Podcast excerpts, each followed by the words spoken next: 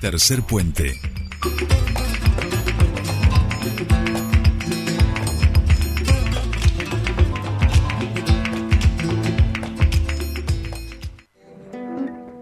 La fuerza de Argentina está caminando a mi lado, baby, no estoy solo. Los golpes de la vida ya me tienen preparado, ready para todo. Los guachos de la esquina son soldados caminando por arena y lodo. Circula adrenalina por un pueblo destrozado con los sueños de oro. Muy bien, muy bien. Bueno, continuamos con más Tercer Puente 49. 50 minutos pasan de las 7 de la mañana y ahora sí, nos vamos a cruzar al otro lado del charco, porque allí lo tenemos a Jordi. ¿Cómo va Jordi? Buen día, buenas tardes o bueno, no sé, buen mediodía sería ya, me parece ya, ¿no? Casi mediodía. ¿Cómo va? Hola Sole, hola Patito, buenos días para toda la audiencia. Sí, buenos mediodías podemos decir. Aquí son las 12 y 50 de la mañana del mediodía. Sigue el calor rutilante y exasperante en toda la península ibérica, así que estamos de pantalón corto este, y con un ventilador cerquita como para poder este, nada, pasar estos días de, estos días de calor. Bien, bien, sí, continúa, continúa la, la, ola de calor, el cambio climático se ha hecho sentir en, bueno, aquí con el, con el frío extremo que estuvo haciendo y allá con, con el calor.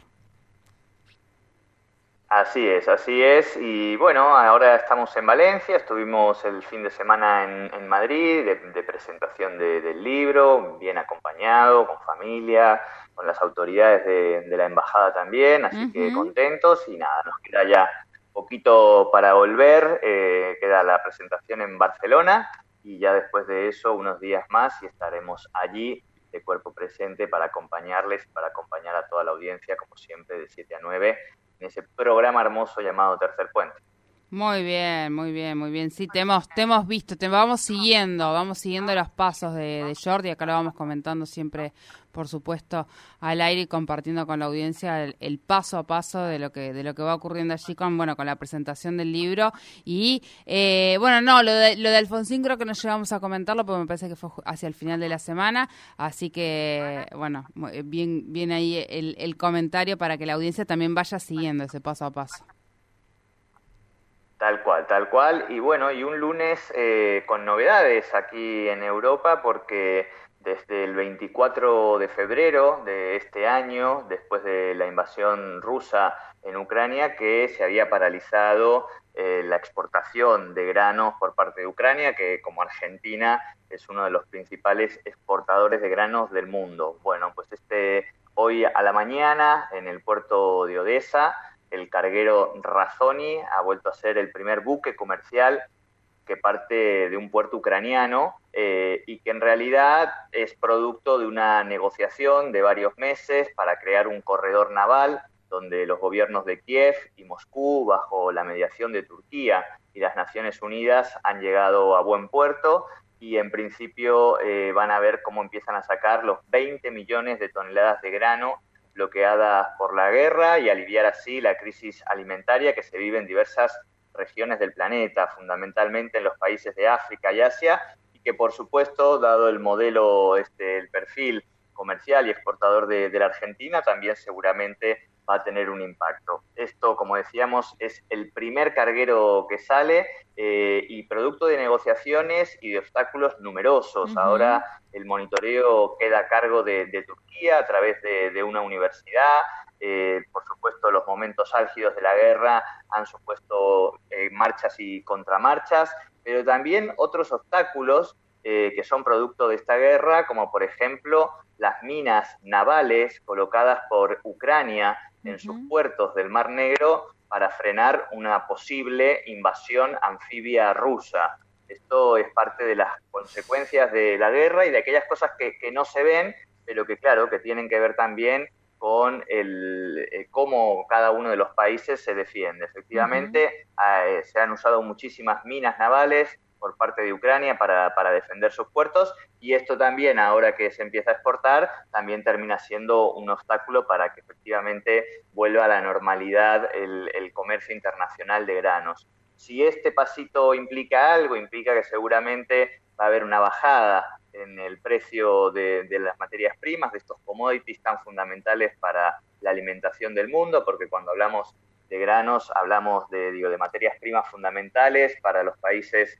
eh, que tienen una posición económica más este, en vías de desarrollo y seguramente esto va a generar alivios también para la economía ucraniana y por supuesto también en las relaciones entre Kiev y Moscú, mientras por supuesto siguen este, sigue desarrollándose la guerra allí y sigue viéndose estas consecuencias en distintos niveles. Pero sí es un primer paso que permite efectivamente que desde el 24 de febrero, como decíamos, han pasado ya casi más, cuatro meses, eh, empiece un poco a normalizarse este comercio de granos por parte de, como decíamos, uno de los principales exportadores del mundo. Eh, de, alguna manera, bueno, eso, trae como un respiro a, la economía europea, pero por otro lado, también todos estos datos que vas contando, Jordi, va mostrando cómo la escalada de la guerra, o sea, de la violencia en esta guerra va en aumento y como vos decías, cosas que por ahí uno desde acá no, no lo sabe, eh, pero va mostrando la magnitud de algo que, que, que, que parece que no fuera a ser corto. No sé cuál es la sensación allá, pero parece que esto fuera a extenderse en el tiempo, ¿no?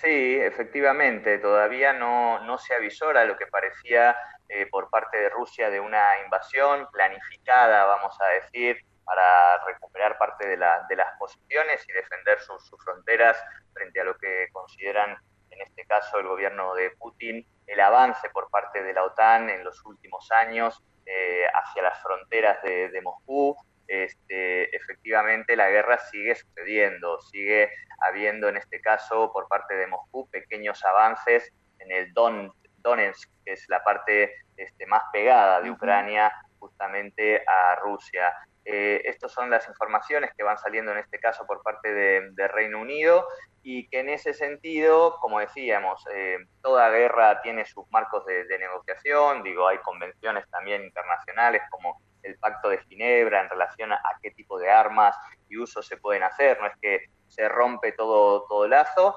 pero en la medida en la que esta guerra se desarrolla, sigue extendiéndose y Europa poco a poco, todavía estamos en el primer día de agosto, agosto, como vos recordarás, Sole, es el, momento donde mayor movimiento turístico y vacacional hay hacia el interior de, España, lo que se conoce como la operación salida desde Madrid, desde los lugares hacia la costa, digamos, eh, va a generar una suerte de, alivio, de despreocupación, siempre cambia la agenda, pensemos que sería el enero de, la Argentina, pero efectivamente la guerra se extiende y las preocupaciones van avanzando en lo que tiene que ver también con eh, el gas, con esta materia fundamental para que pase el invierno una región, este, la más importante de Europa en términos comerciales, hablamos de Alemania, que desde la semana pasada ha empezado también a hacer determinadas eh, racionalidades, a hacer un uso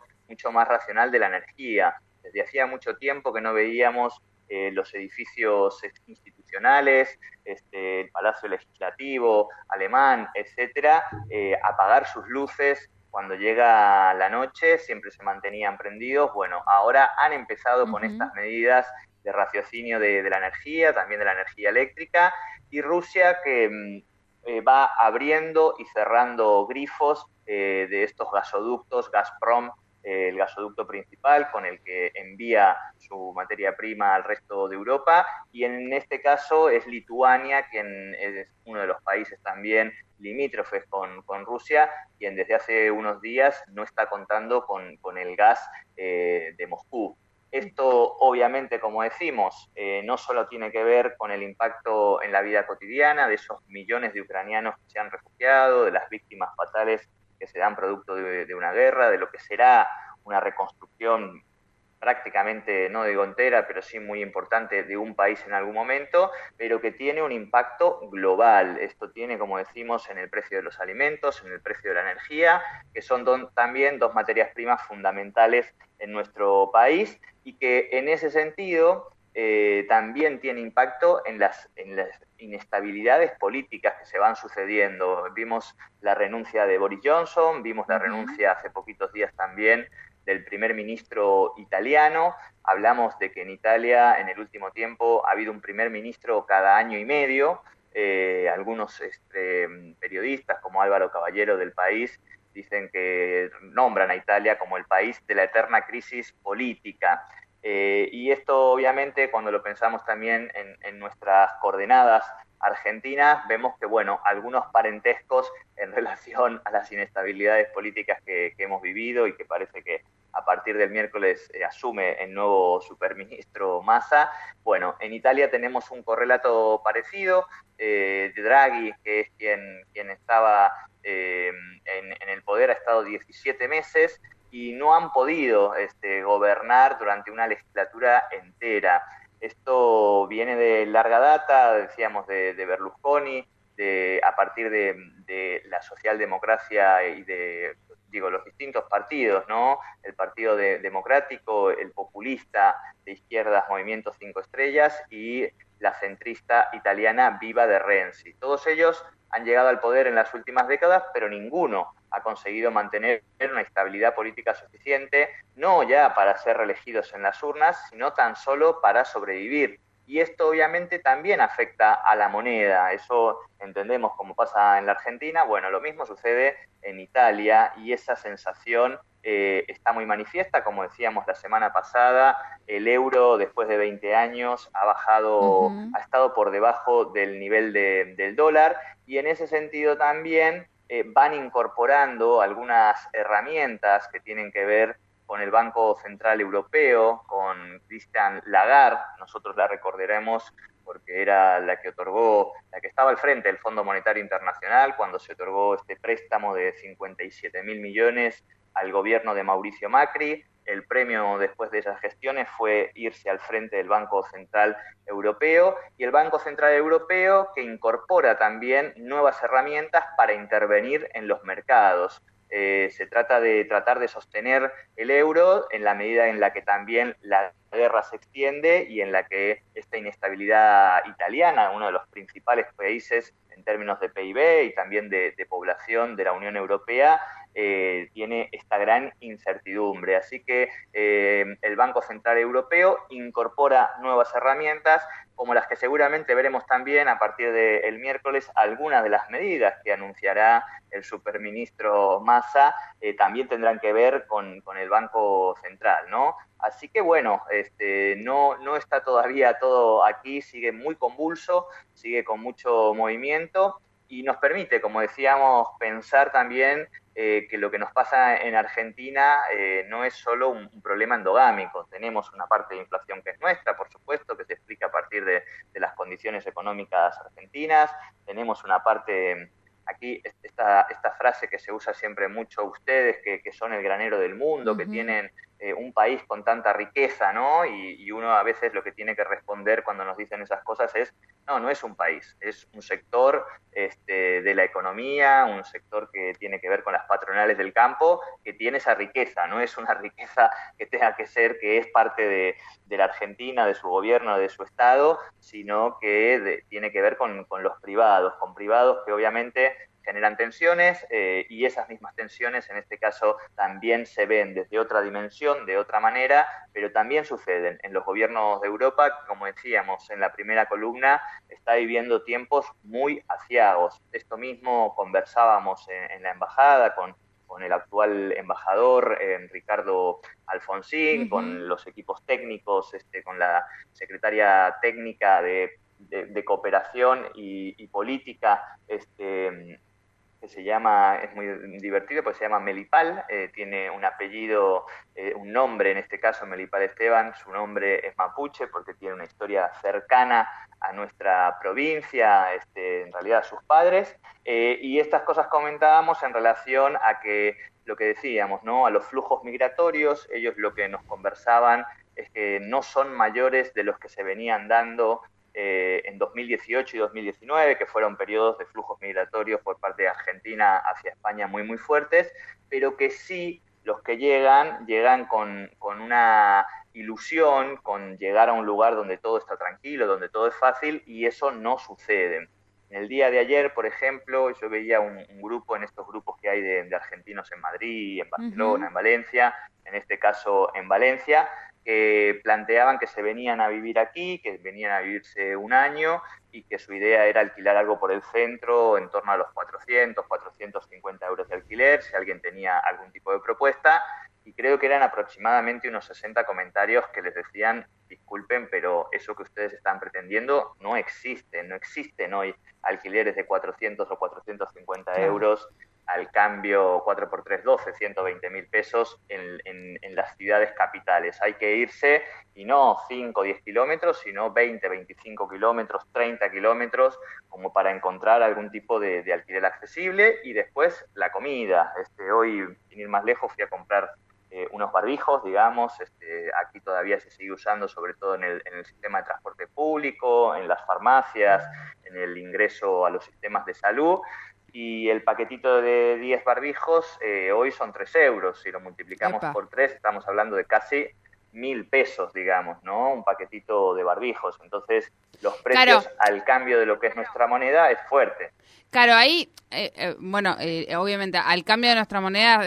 ya hoy por hoy, después de, de, tres minutos de economía, es fuerte todo, pero digo, porque nuestra, nuestra moneda no vale, no vale, no vale mucho, pero eh, vos pensás, yo siempre hago la comparación de que en España en general se habla de los mil euristas y tirando para abajo 800 euros lo que gana normalmente un español medio, ¿no? O sea, eso es lo que gana. Entonces, claro, en, el, en, el, en la suma de todo es mucho dinero. Yo cuando me fui, el paquete de 10 barbijos que vendían, estos los barbijos descartables, estaba alrededor de unos 50 o 2 euros dependiendo del lugar donde uno lo comprara. Entonces estamos hablando de que hubo un euro de diferencia en ese, en ese paquete, estamos hablando de un año y medio.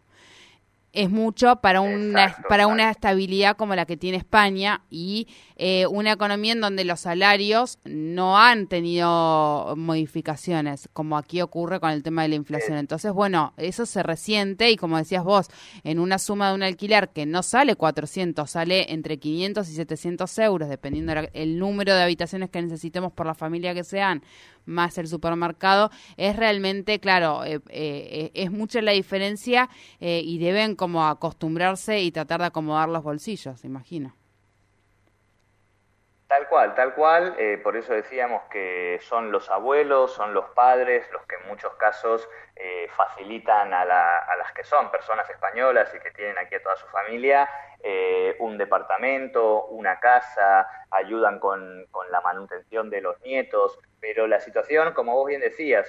siempre se habló del mileurista desde hace 10, 15 años y el mileurista hoy está en una situación realmente compleja, complicada. El único dato por ahí esperanzador y que seguramente es algo de lo que vienen tomando nota distintos, distintos países eh, que están hoy gobernando, tiene que ver con la, con la nueva ley de, trabajo, de contrato de trabajo impulsada por el gobierno central, en este caso por, por lo que sería el espacio de Podemos, que efectivamente eh, está funcionando muy bien, es una ley consensuada tanto con los empresarios como con los trabajadores y ha logrado que el empleo este, en España haya logrado bajar a niveles eh, más o menos hacia el año 2012, que era un poco después de la gran crisis, el momento donde España tímidamente eh, empezaba a salir. Eh, si pensamos también datos que nos permiten pensar la Argentina, bueno, la población activa que está trabajando hoy en España es de aproximadamente unos 20 millones de personas de un país de 45 millones aproximadamente de habitantes. Nosotros seguimos manteniendo ese empleo formal privado en torno a los 5 o 6 millones de personas en la Argentina desde finales, desde mediados de la década del 70, antes de la dictadura militar, y eso da cuenta también de una población este, con un nivel de actividad mucho más alto. El, desempleo ha bajado hasta el 12,5% aquí en España. Esos son números alentadores, pero como vos bien decías, y como pasa también un poco en la Argentina, ese ingreso, esos primeros salarios, no permiten eh, tener un desarrollo de la vida plena. Eh, hoy, hoy, lo que puede ser una factura de luz, hablamos en torno a los 100 euros aproximadamente de cada casa común, de una familia, eh, todos los meses. Si hablamos de lo que tiene que ver con el resto de los servicios, por más que están saliendo ayudas, ha habido una ley aprobada por el Congreso, impulsada por el Ejecutivo, para cobrarle una renta, esa renta extraordinaria a los bancos y a las, eh, energéticas, pero como sucede también este, en Argentina, estas empresas lo que están evaluando es ir a la justicia y para tratar de que declaren inconstitucional, porque tanto las energéticas como los bancos dicen que vienen aportando eh, mucho esfuerzo eh, en este último tiempo de crisis. Cuando uno ve sus balances, vemos rentabilidades muy altas y esa tensión que hay entre los sectores económicos concentrados y un gobierno que trata eh, con alguna medida de lograr aliviar eh, mínimamente este, el bolsillo de sus ciudadanos. En este caso, esta, esta ley que se impulsa, el impacto que tiene es para bajar 20 céntimos el litro de nafta en cualquier estación de servicio, en cualquier gasolinera. Recordemos que hoy el precio más o menos medio es en torno a 2 euros el litro de nafta eso quiere decir que son unos 600 pesos eh, al cambio argentino, ¿no? Así que bueno, un panorama que sigue siendo difícil, que sobre todo para aquellos que vienen con ciertas ilusiones es muy complicado en, la llegada, porque rápidamente todos los tiempos que van pasando para tener los papeles, para ir insertándose, alquilar una propiedad, hasta que uno encuentra un trabajo, esos dos, tres primeros meses, hace que ese resto que se traía, ese ahorro, se vaya gastando muy rápidamente, mucho más de lo que se pensaba y que el acceso a un trabajo mínimamente con, un salario que permita empezar a, vivir del salario que se tiene y no de los ahorros que se han traído de, Argentina en este caso, eh, es difícil, ¿no? Así que bueno, esta es un poco la, situación, pero sí este, este primer movimiento, como decíamos, donde se, después del 24 de febrero empieza nuevamente la comercialización de granos por parte de, Ucrania. Bien. Muy, muy completito, Jordi. Nos gusta escucharte, por supuesto, desde, desde acá, desde Argentina. Eh, y éxitos. ¿Cuándo es la siguiente presentación, Jordi? La siguiente es el 10 eh, de agosto en Barcelona, en la célebre librería Lata Peinada, que es una librería especializada en, la literatura latinoamericana. Por allí han pasado, como decíamos, Guillermo Martínez, bueno, numerosos escritores, Gabriela Saidón, que, que uno lee habitualmente, así que allí estaremos ese, ese 10 de agosto, como siempre eh, se juntan algunos neuquinos, algunas neuquinas, ya hemos entrado en contacto con algunas personas que están viviendo allí desde hace unos años, un poco de familia y algunos interesados que, suelen venir, así que bueno, una semanita ahora en Valencia, en mi ciudad, como para aterrizar y ya nos preparamos para esa presentación. Muy bien, muy bien, bueno, eh, éxitos y nos hablamos. Te mando un beso enorme. Bueno,